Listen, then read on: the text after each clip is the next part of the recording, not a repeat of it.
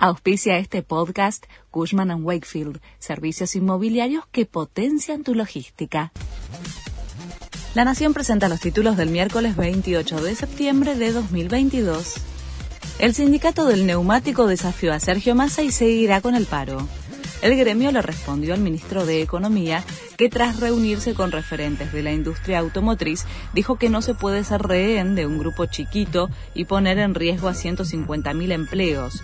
Tildó de extorsiva la protesta del gremio y amenazó con abrir la importación. Desde el sindicato respondieron que la única manera de alcanzar un acuerdo es que haya una mejora en la oferta salarial. Continúa el acampe en la 9 de julio.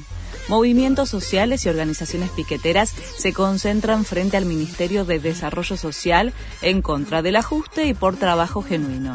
Si no hay respuesta, continuaremos con la permanencia, advirtió Eduardo Beliboni, líder del Polo Obrero. Sergio Massa presenta el presupuesto 2023 en diputados. El ministro de Economía expondrá esta tarde desde las 2 en la Cámara Baja y dará inicio formal al tratamiento del proyecto. Se espera que tras su exposición responda preguntas de los legisladores. El oficialismo confía en que el proyecto tendrá media sanción antes de noviembre.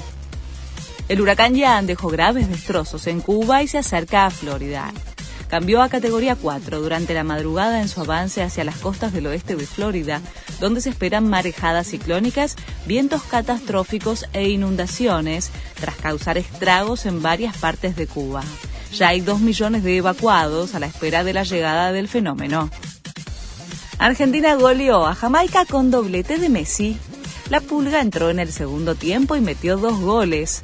Con el primer tanto de Julián Álvarez, la selección superó 3 a 0 a Jamaica en el último ensayo antes de definir la lista para Qatar y llegó a 35 partidos sin perder. Este fue el resumen de Noticias de la Nación.